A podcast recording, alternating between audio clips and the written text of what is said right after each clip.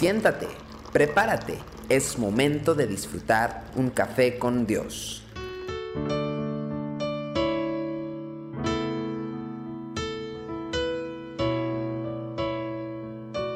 Bienvenidos una vez más a Café con Dios.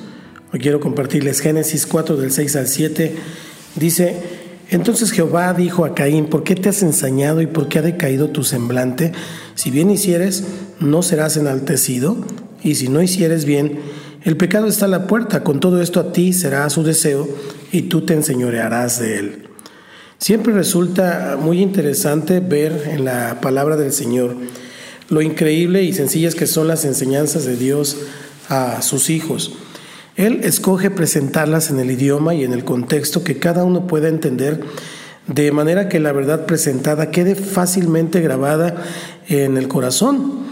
En este caso, el Señor usa una dramática analogía de la vida real para decirle a Caín un principio eterno de la vida espiritual.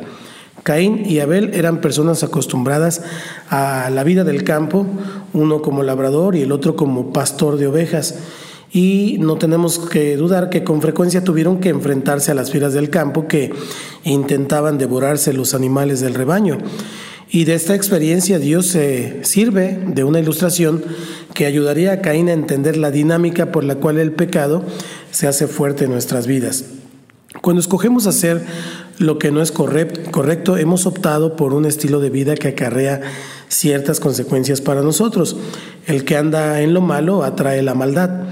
Frente a Caín, el Señor escogió la frase, el pecado está a la puerta. La palabra, la palabra está a la puerta, esta expresión puede traducirse como está agazapado y describe a la perfección la postura de un animal de caza que está estudiando intensamente a su víctima para pegar ese salto que lo va a poner en sus garras y comérselo. Nos da la imagen tantas veces vista en documentales, por ejemplo, de un león escondido en los pastizales y que lentamente se va acercando a un animal que, que no sospecha de su presencia. De la misma manera, quien anda en lo malo es escogido por el pecado como una presa segura. La víctima tiene todas las características que la hacen atractiva para el enemigo. Por esta razón, el Señor usó la frase de, codicia, que podría decirse de esa manera, eh, o te desea, o eh, se traduce también de esa manera cuando, cuando dice, eh, está la puerta y con todo esto a ti será su deseo y tú te enseñorarás de él. tenemos que ver que contrario a lo que la, el conocimiento popular y los mitos populares, los animales de casa no siempre atrapan a las víctimas que escogen. Los leones, por ejemplo, pierden más del 50% de sus víctimas. Debido a esto es parte de la estrategia del león eh, buscar a los animales más débiles y desprovistos de protección. Quien anda en lo malo debilita sus defensas espirituales y entonces está abierto a los ataques sorpresivos del enemigo que finalmente eh, puede con facilidad instalarse en su vida por medio del pecado.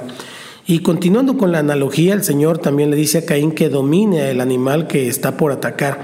En otras palabras, viendo su postura agazapada, tiene que tomar la iniciativa y atacar antes de ser atacado.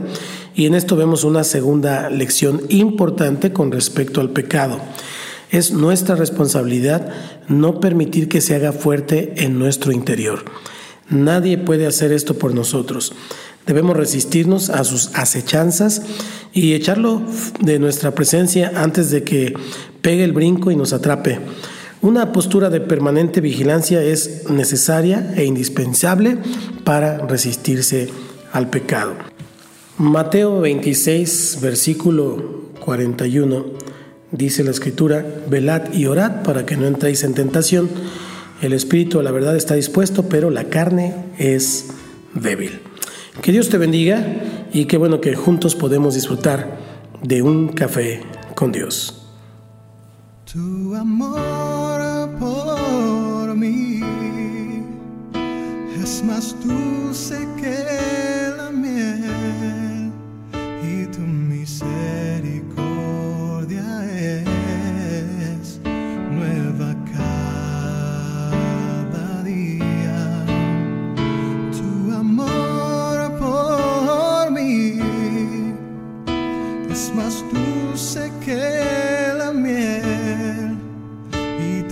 said.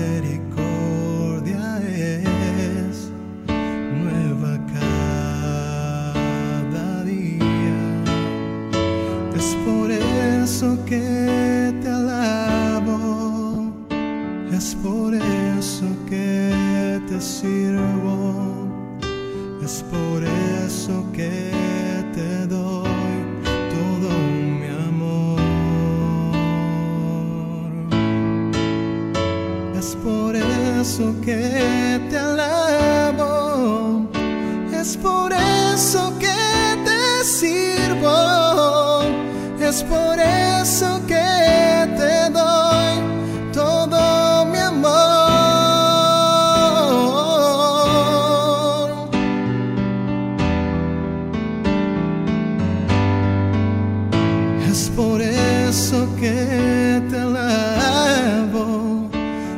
por eso que te sirvo, es por eso que te doy